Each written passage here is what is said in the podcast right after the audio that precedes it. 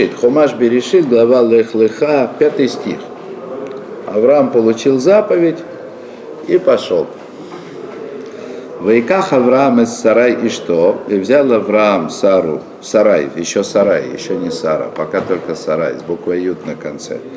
Взял Сарай, жену его, Вейт Лот бен Ахив, и взял он Лота, сына брата его, Вейт Коль Рахушам, Ашир Рахушо, и все имущество, которое нажили, или все приобретение, которое приобрели, Вейтанефеш Аширасубы Харан, и души, которые сделали в Харане.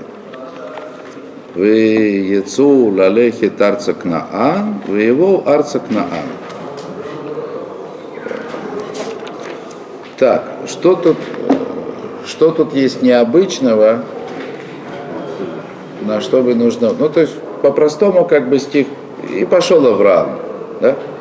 Взял он с собой жену, Лота, сына брата его, все имущество, которое приобрели, и все души, которые сделали – по-простому, конечно, по самому простому, то есть без, без дрошот мудрецов.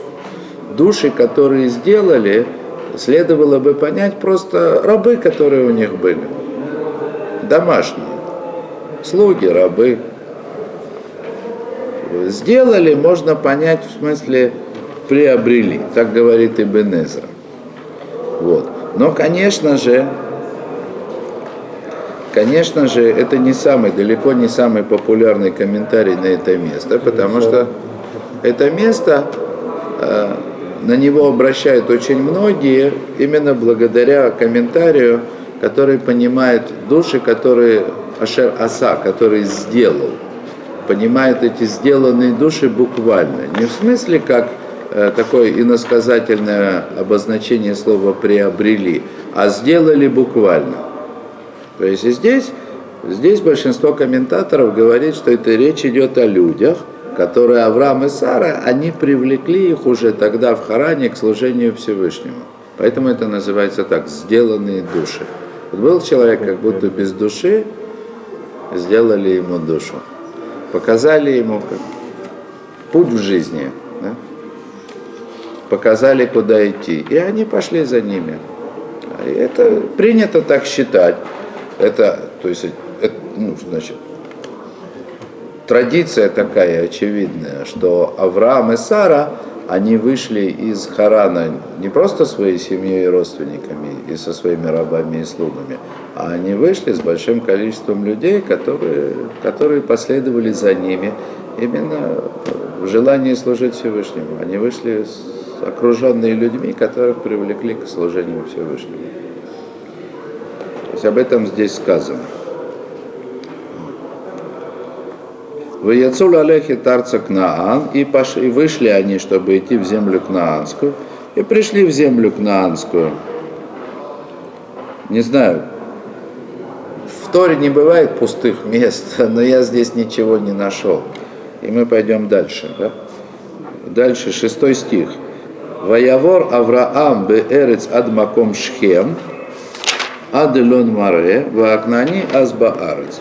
Тут вот, тут уже есть что-то сказать больше. Значит, и прошел Авраам землю до места Шхема. Шхем это город такой, еще встретится нам. Ад Илон Маре, значит, до места, которое называется Илон Маре. И в конце сказано в Акнани Азба Арец, а тогда Кнани еще находится, находится в земле. Значит, что тут интересно? В принципе, э, Тора рассказывает нам порядок движения Авраама. Это не единственный порядок движения. Книга Шмот рассказывает о том, как евреи шли по пустыне. Очень подробно, с остановками, где сколько дней находились, сколько они шли, какого места куда. Значит, и здесь.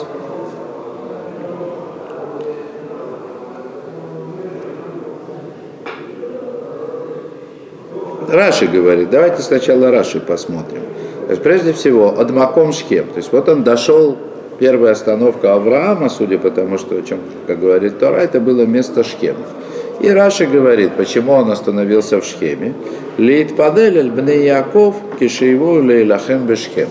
То есть Авраам остановился в Шхеме для того, чтобы помолиться о сыновьях Якова, значит, когда они придут когда в будущем они придут воевать со Шхемом. Помните эту историю? Как? То есть Шхем был первым местом, который дети Якова завоевали в земле Кнаанской. То есть первое место, которое они приобрели. Приобрели оружие. Вот. Дальше Элон Маре, Элон Маре, Раша объясняет, что это за место Элон Маре, почему оно обозначено. Э, и это тоже Шхем, то есть это как бы другое название Шхема. Ереу гар гризим варайваль, шишам киблу Исраэль, э, швуата Тора. Почему это названо еще Илон Маре? Другое название. То есть Раши говорит, что там, в Шхеме, Всевышний показал еще Аврааму Ар-Йоваль в Ар-Гризим. Это место, через которое входили народ Израиля во время Яшуа в землю Израиля. И там, на этих горах, между этими горами, была клятва. Народ Израиля поклялся исполнять заповеди Всевышнего. Если будет исполнять заповедь, то будет благословение. И как бы принял на себя проклятие за неисполнение заповедей. То есть, что говорит? То есть Раша говорит о том, что Тора описывает то, как Авраам, то есть как бы э, Тора описывает хождение Авраама как некое пророчество на будущее, связанное с тем, что произойдет в следующем, в будущем. То есть указывает, что первое место это было Шхем, потому что это было место, где будут сражаться сыновья Якова. А это, как я уже сказал, было первое завоевание земли Израиля. И то же самое место, Илон Море, названо по-другому из-за этих двух гор, через которые они там же вошли в землю Израиля. Вот. И это подробно, именно вот эту точку зрения, ее подробно объясняет Рамбан. Да? говорит, что все вот это движение Авраама по Святой Земле, это было движение по приобретению этой земли, как бы заранее сделанное на будущее. И он даже говорит, сейчас вспомните последние уроки, которые были про пророчество, э, помните, Рамхаль объясняет, что иногда Всевышний заповедал пророку не только говорить, но и делать. То есть для того, чтобы пророчество осуществилось, для того, чтобы замысел Всевышнего, который он хотел сообщить через пророка, он не только был сообщен, но еще осуществился, пророку нужно бы делать какие-то вещи. Возьми свиток, прочитай его, возьми, там, брось что-то в реку, уходи оттуда, иди сюда. Точно так же, как он заповедал Маше. Ну, с Машей это как-то было более очевидно. Возьми посох и ударь, иди ударь по Нилу, и Нил превратится в кровь. То есть пророчество Маше, оно было не только в словах, он должен был совершить действие. Как заповедь, как есть обычная заповедь у человека, так есть отдельная заповедь у пророка. Иди, сделай что-то. Вот Рамбан объясняет, что вот это движение, движение Авраама по земле Израиля, оно было как вот такого рода пророческие действия, как заповеди, данные Всевышнему пророку конкретно, для того, чтобы в будущем должно было, могло осуществиться то, что должно было осуществиться. И первым делом Авраам пошел в Шхем, потому что это место, которое должно быть первым завоевано. Он не просто молился, как Раши говорит, он молился там, вроде как сам пошел и помолился – но ему же нужно было знать, что там произойдет эта война. Это, Рамбан говорит больше, ему нужно было прийти туда, ступить своей ногой, для того, чтобы в будущем произошло то, что, то, что задумал Всевышний, должно произойти. И там же, через это же самое место, вошел народ Израиля с Иошуа. Это первое место, которое было завоевано. Вот это движение Авраама. То есть он начал, начал свое движение по Святой Земле с того места, вот, с которого началось приобретение этой земли.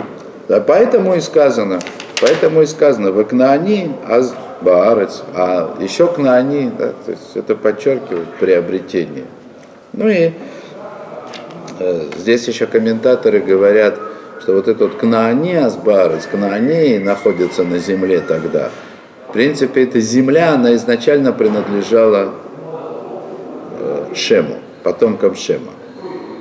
Так это должно было произойти. То есть из трех сыновей Ноха эта земля должна была принадлежать потомкам Шема. И как доказательство даже приводят, помните потом, дальше прочитаем, Авраам пришел, приносил, Бога благодарил с царем Мелхицедек, Мелех Шалем, царь города, который назывался Шалем, Мелхицедек. Это Шем и Вер, по-моему, это был уже, да? Шем тогда умер уже. Ивер это был потомок Шема и Ивер, который все еще был царем в городе, на месте которого сегодня находится Иерусалим. То есть земля должна была принадлежать потомкам Шема, но она была злодейски захвачена кнанеями. И как бы вот с этого похода Авраама началось возвращение земли. То, на этом остановимся. Спасибо.